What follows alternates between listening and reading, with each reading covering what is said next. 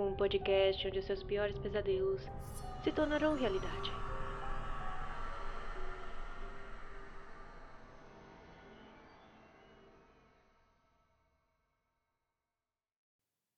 Blake esteve em águas muito baixas por meses, quase debaixo d'água parte do tempo, devido a circunstâncias que ele gostava de dizer que não eram culpa sua.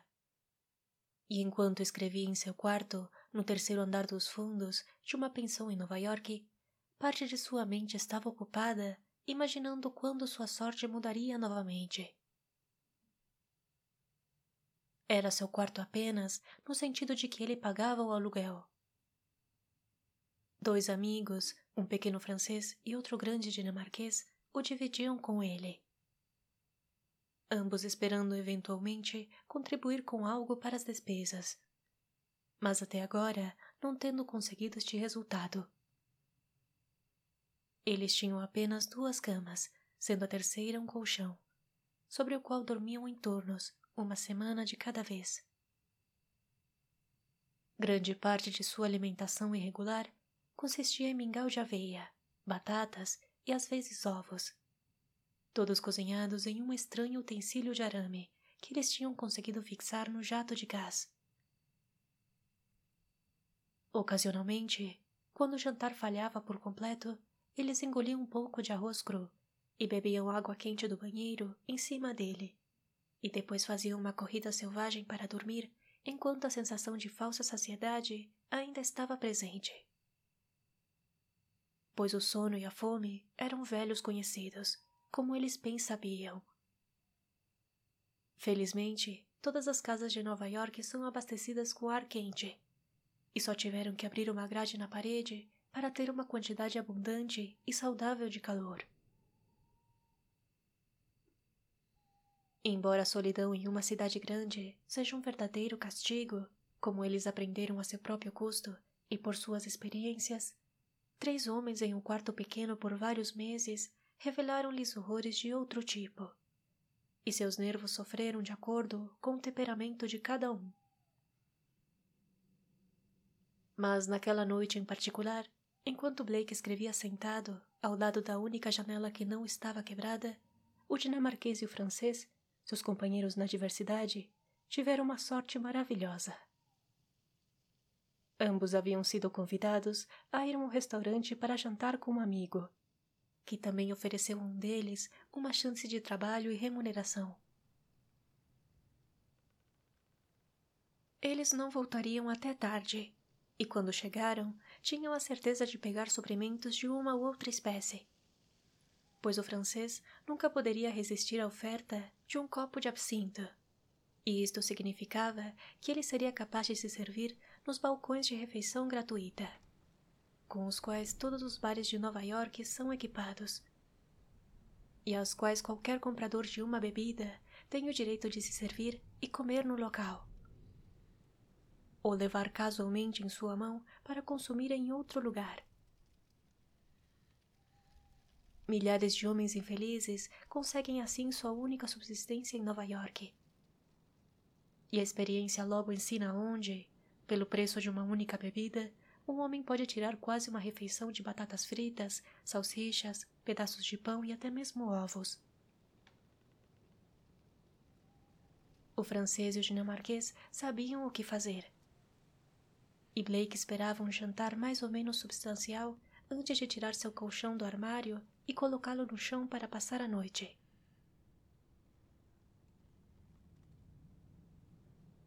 Enquanto isso, ele podia desfrutar de uma noite tranquila e solitária com o quarto só para ele. Durante o dia, ele era um repórter de um jornal vespertino de hábitos sensacionalistas e mentirosos. Seu trabalho consistia principalmente nos tribunais policiais. E em suas horas vagas à noite, quando não estava muito cansado ou muito vazio, ele escrevia esboços de histórias para as revistas que muito raramente viam a luz do dia, em suas sentenças impressas e pagas. Nesta ocasião em particular, ele estava profundamente envolvido em uma história de caráter psicológico. E tinha acabado de se dedicar a uma frase ou um conjunto de frases que o deixaram completamente perplexo e confuso. Ele estava bastante distante em relação à sua profundidade, e seu cérebro estava muito mal abastecido de sangue para inventar uma saída novamente. A história teria sido interessante se ele a tivesse escrito de forma simples, mantendo-se fiel aos fatos e sentimentos e não mergulhando-se na difícil análise do motivo e do caráter que iam muito além dele.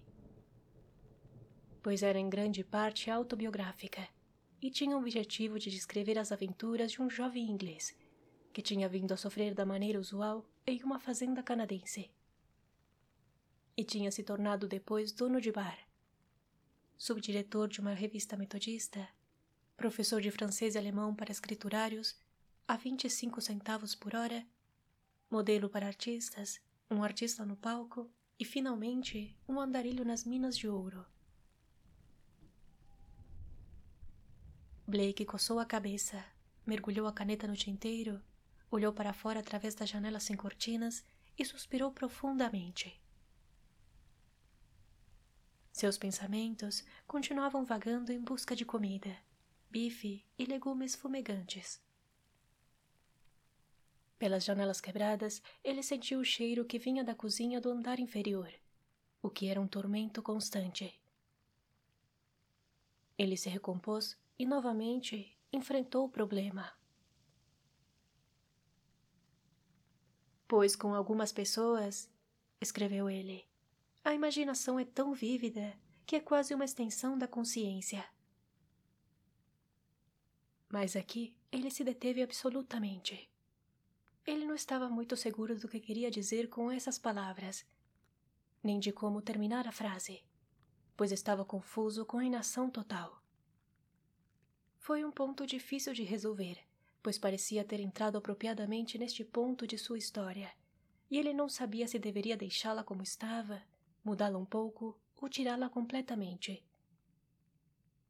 Ele poderia apenas estragar suas chances de ser aceito. Os editores eram homens muito espertos. Mas, para reescrever a frase, ele estava bastante cansado e sonolento. Afinal, o que isso importava? Pessoas inteligentes forçariam um sentido para ela. E aqueles que não o fossem fingiriam. Ele não conhecia nenhuma outra classe de leitores. Ele a deixaria ficar e prosseguiria com a ação da história. Ele pôs suas mãos na cabeça e começou a pensar muito.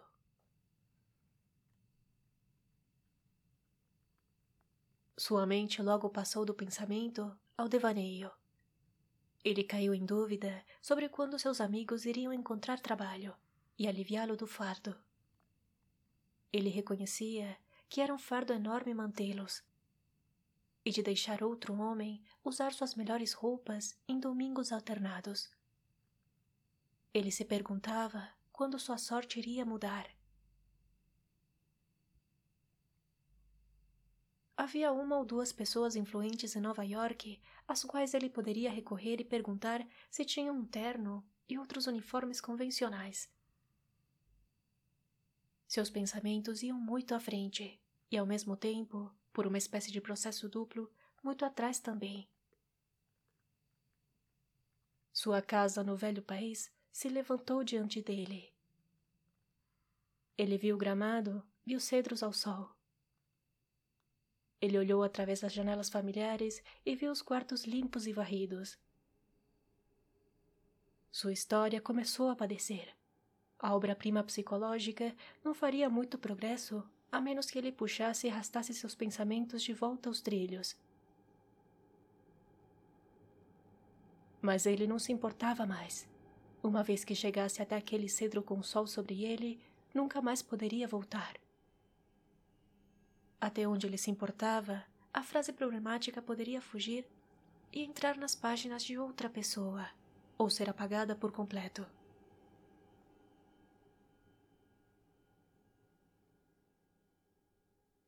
Houve uma batida na porta e Blake se assustou.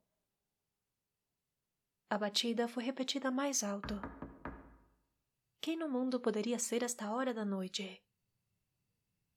No andar de cima, ele se lembrou, vivia outro inglês. Uma criatura tola e de segunda categoria, que às vezes aparecia e se tornava detestável com intermináveis e bobas conversas. Mas ele era um inglês apesar disso tudo, e Blake sempre tentou tratá-lo com educação, percebendo que ele estava sozinho em uma terra estranha.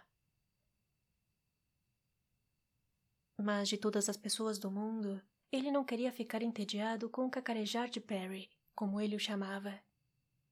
E o ente, que lhe deu em resposta à segunda batida, não tinha um som muito cordial de boas-vindas nele.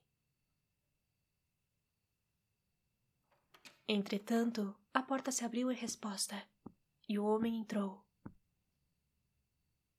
Blake não se virou de uma vez, e o outro avançou para o centro da sala, mas sem falar. Então Blake soube que não era seu inimigo, Perry, e se virou. Ele viu um homem de cerca de quarenta anos, de pé no meio do tapete, mas de lado, para não apresentar seu rosto inteiro.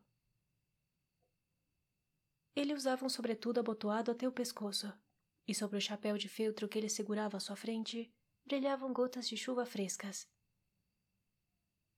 Em sua outra mão ele carregava uma pequena bolsa preta. Blake lhe deu uma boa olhada e chegou à conclusão de que ele poderia ser um secretário, ou um chefe de escritório, ou uma espécie de homem sigiloso. Ele era uma pessoa de aparência duvidosa e desprezível. Esta foi a soma total da primeira impressão, obtida no momento em que seus olhos perceberam que não era Perry. A segunda impressão foi menos agradável e revelou imediatamente que algo estava errado. Embora jovem e inexperiente, Blake agradecia ou praguejava ao treinamento do Tribunal de Polícia, pois sabia mais sobre o crime comum de chantagem do que a maioria dos homens de cinquenta anos, e ele havia reconhecido que existia em algum lugar a sugestão deste mundo indesejável sobre o homem. Mas havia mais do que isso. Havia algo singular nele, algo muito fora do comum. Embora Blake não pudesse dizer exatamente o que era. O homem era fora do comum e de alguma maneira muito indesejável.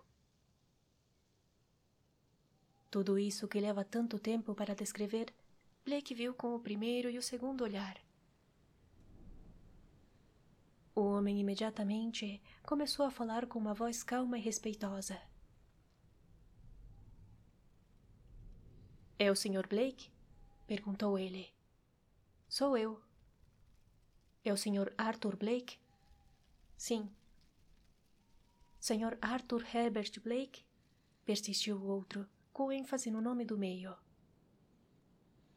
Esse é meu nome completo, respondeu Blake com simplicidade, acrescentando, enquanto se lembrava de suas boas maneiras.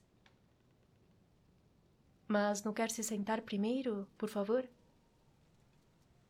O homem avançou com um curioso movimento lateral como um caranguejo e se sentou na borda do sofá.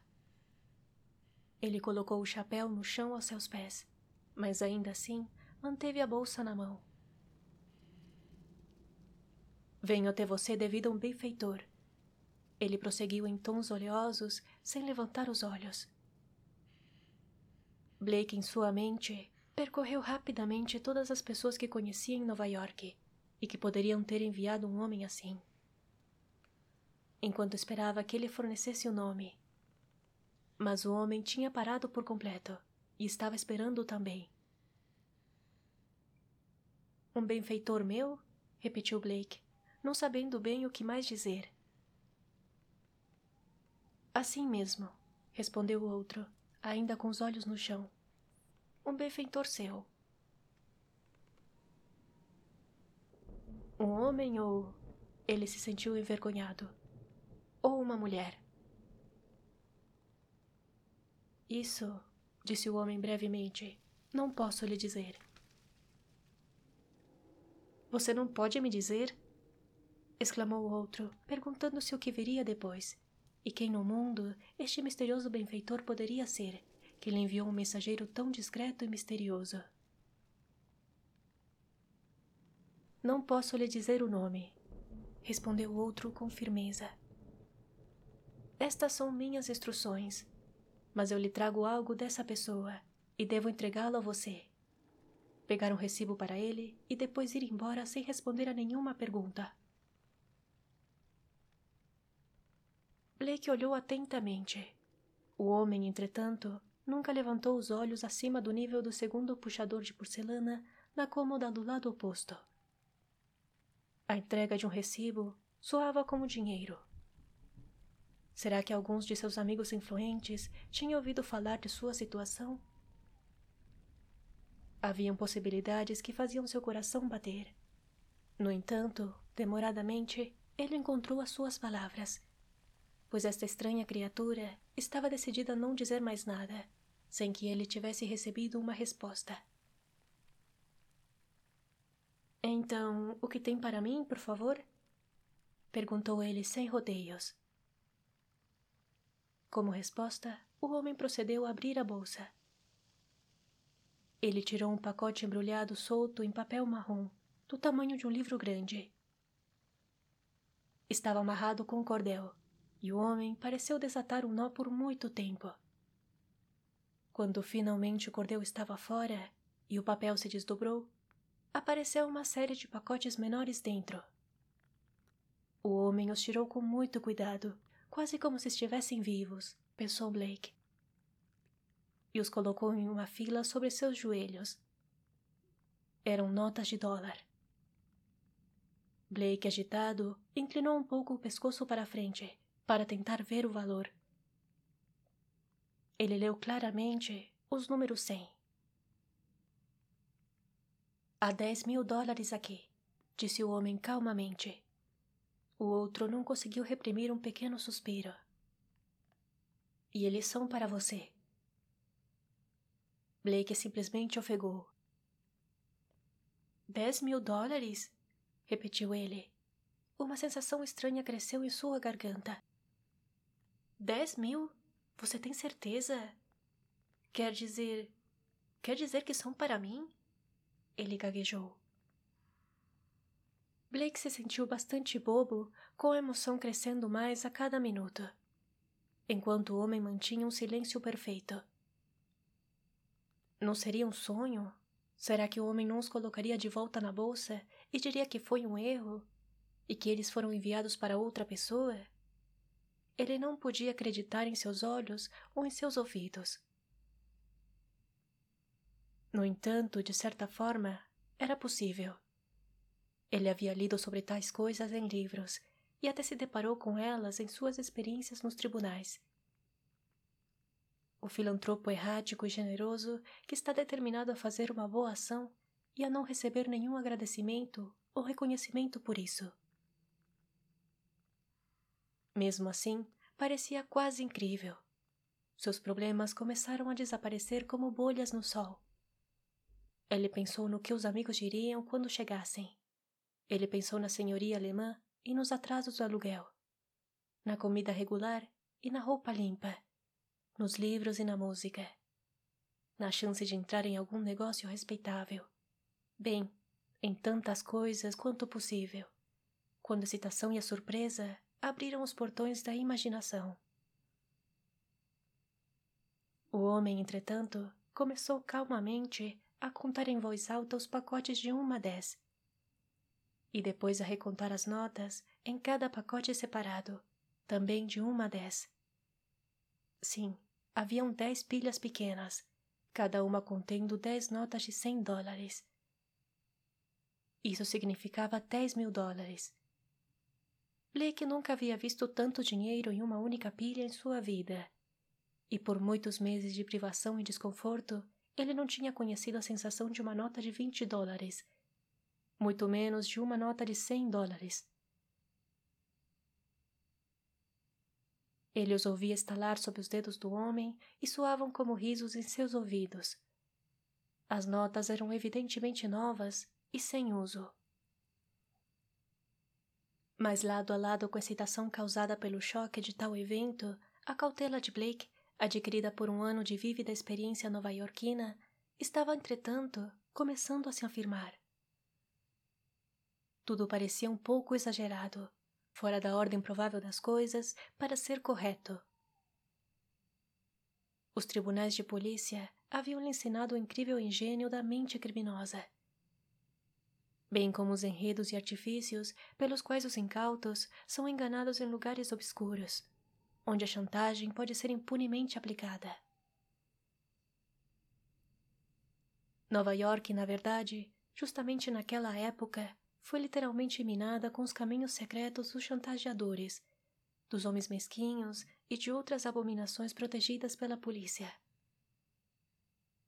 E o único ponto fraco, na suposição de que isso fazia parte de algum desses procedimentos, era a escolha dele mesmo. Um pobre repórter de jornal como vítima. Parecia absurdo, mas aquilo era tão fora do comum que o pensamento, uma vez entrado em sua mente, não era tão fácil de se livrar. Blake resolveu ser muito cauteloso. O homem, entretanto, embora nunca parecesse levantar os olhos do tapete, tinha estado observando-o de perto o tempo todo. Se você me der um recibo, eu deixo o dinheiro imediatamente, disse ele, com apenas um vestígio de impaciência em seu tom, como se estivesse ansioso para levar o assunto a uma conclusão o mais rápido possível.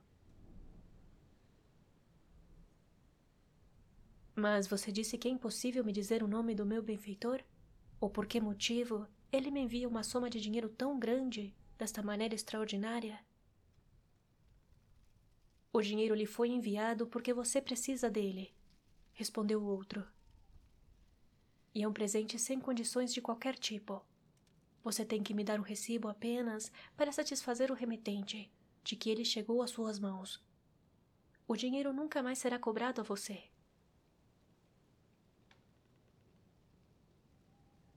Blake notou duas coisas a partir desta resposta. Primeiro, que o homem não deveria ser pego revelando o sexo do benfeitor. E segundo, que ele estava com alguma pressa para completar a transação. Pois agora ele estava dando razões, razões atraentes, para as quais ele deveria aceitar o dinheiro e fazer o recibo. De repente, passou-lhe pela cabeça que se ele pegasse o dinheiro e desse o recibo diante de uma testemunha, nada de muito desastroso poderia acontecer depois da transação. Isso o protegeria contra chantagens se afinal fosse uma conspiração de algum tipo para enganá-lo. Ao passo que, se o homem fosse um louco ou um criminoso que estivesse se livrando de uma parte de seus ganhos ilícitos para desviar suspeitas, ou se qualquer outra explicação improvável viesse a ser verdadeira, não haveria grandes danos, e ele poderia reter o dinheiro até que ele fosse reivindicado ou anunciado nos jornais. Sua mente rapidamente passou por cima dessas possibilidades. Embora, é claro, sob o estresse da excitação, ele foi incapaz de avaliar qualquer uma delas adequadamente. Então ele se voltou novamente para seu estranho visitante e disse calmamente: Aceitarei o dinheiro, embora deva dizer que me parece uma transação muito incomum. E lhe darei um recibo, como eu achar apropriado nestas circunstâncias um recibo adequado é tudo o que eu quero. Foi a resposta. Com isso me refiro a lhe dar o recibo diante de uma testemunha apropriada. Perfeitamente satisfatório, interrompeu o homem, com os olhos ainda sobre o tapete. Somente deve ser datado e dirigido com o seu endereço de forma correta. Blake não viu nenhuma objeção possível a isto, e imediatamente procedeu em busca de sua testemunha. A pessoa que ele tinha em sua mente era o Sr. Barclay, que ocupava o quarto em cima do seu. Um senhor idoso que havia se aposentado dos negócios e que, a senhoria sempre dizia, era um avarento, e mantinha grandes somas guardadas em seu quarto. Ele era, de qualquer forma, um homem perfeitamente respeitável. E seria uma admirável testemunha de uma transação desse tipo. Blake fez um pedido de desculpas e levantou-se para buscá-lo, atravessando a sala em frente ao sofá, onde o homem estava sentado, a fim de alcançar a porta. Ao fazer isso, ele viu por primeira vez o outro lado do rosto de seu visitante. O lado que sempre tinha tão cuidadosamente desviado dele. Havia uma ampla mancha de sangue na pele, desde a orelha até o pescoço. Ela brilhava sob a luz da lâmpada de gás. Blake nunca soube como ele conseguiu conter o grito que brotava em seus lábios, mas o conteve. Em um segundo, ele estava na porta. Seus joelhos tremendo, sua mente um tumulto repentino e terrível. Seu principal objetivo, até onde ele se lembrava, era escapar da sala como se nada tivesse visto, a fim de não levantar suspeitas do outro. Os olhos do homem estavam sempre no tapete. E Blake esperava que provavelmente outro não houvesse notado a consternação que deveria estar estampada claramente em seu rosto. De qualquer forma, ele não tinha proferido nenhum grito. Em um segundo, ele estaria no corredor, quando, de repente, encontrou um par de olhos perversos olhando fixamente com um sorriso malicioso. Era o rosto do outro no espelho, observando calmamente cada movimento dele. Instantaneamente, todos seus poderes de reflexão voaram ao vento. E ele pensou apenas na conveniência de obter ajuda de uma só vez. Ele partiu para cima, com o coração na boca. Barclay deveria vir em seu auxílio. Este era um assunto sério, talvez terrivelmente sério. Pegar o dinheiro ou dar um recibo ou ter qualquer coisa a ver com ele tornou-se uma impossibilidade. Aqui havia um crime. Ele se sentia seguro disso. Em três lances, ele chegou ao próximo patamar e começou a bater na porta do velho avarento como se sua própria vida dependesse disso. Durante muito tempo, ele não conseguiu obter resposta. Seus punhos pareciam não fazer barulho ele parecia estar batendo em agudão, e o pensamento que lhe passou pela cabeça era como o terror de um pesadelo. Barclay claramente ainda não estava em casa, ou então parecia estar dormindo. Mas o outro simplesmente não poderia esperar um minuto mais em suspense. Ele virou a maçaneta e entrou no quarto. No início ele não viu nada na escuridão e se certificou que o dono do quarto estava fora.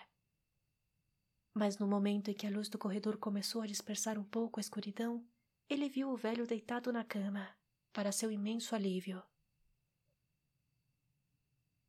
Blake abriu um pouco mais a porta do quarto, para obter mais luz, e depois caminhou rapidamente até a cama. Agora ele viu a figura mais claramente e notou que ele estava vestido e deitado apenas na parte externa da cama. Também lhe ocorreu que estava dormindo em uma posição muito estranha, quase antinatural. Algo se agarrou em seu coração enquanto ele olhava mais de perto. Ele tropeçou em uma cadeira e encontrou os fósforos.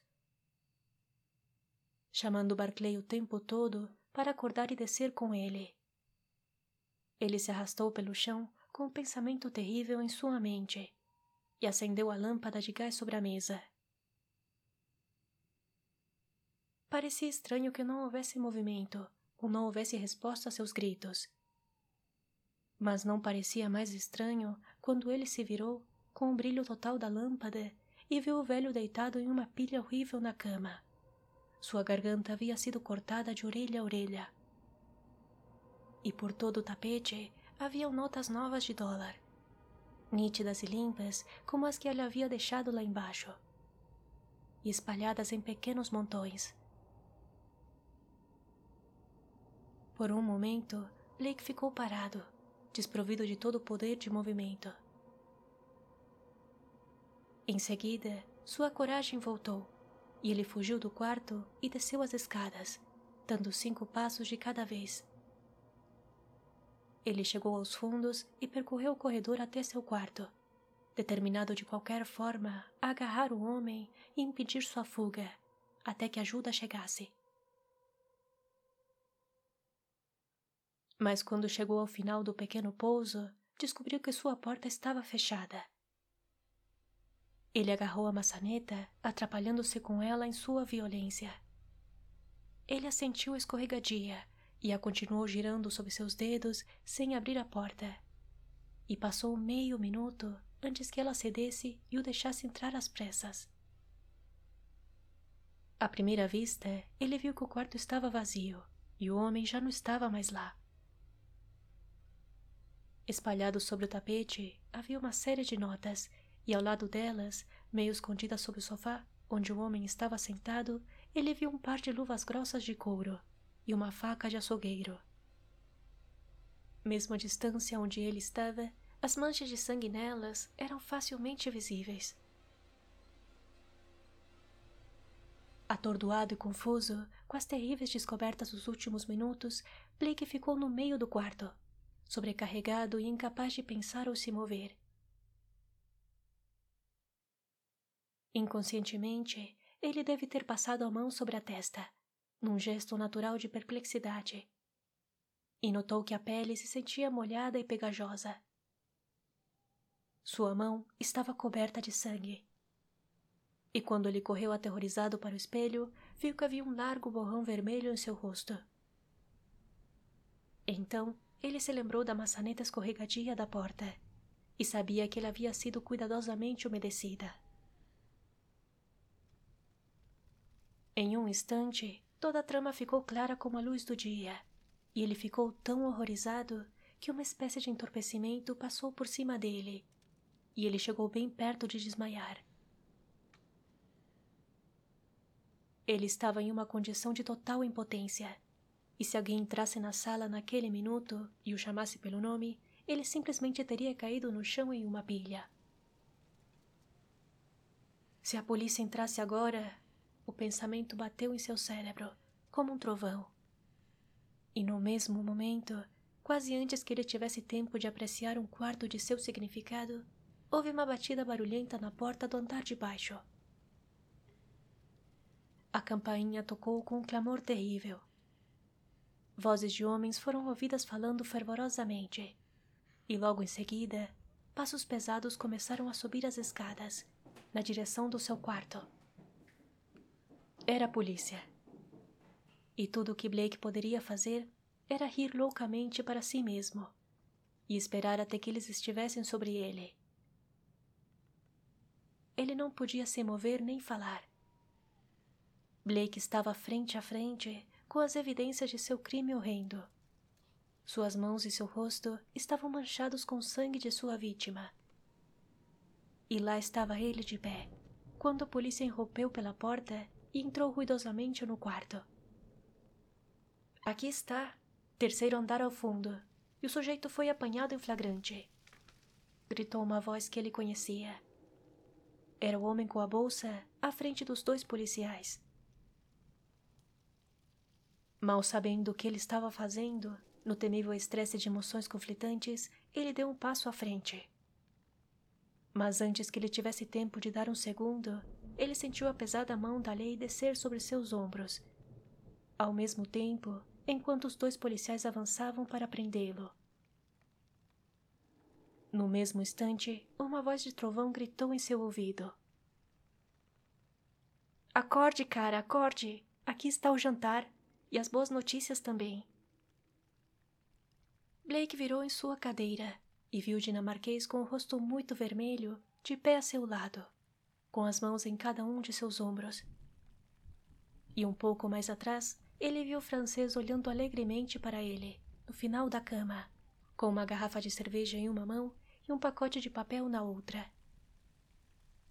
Ele esfregou os olhos, olhando de um lado para o outro, e depois levantou-se sonolento para fixar o dispositivo de arame no jato de gás para ferver a água a fim de cozinhar os ovos, que o francês corria o risco momentâneo de deixar cair sobre o chão.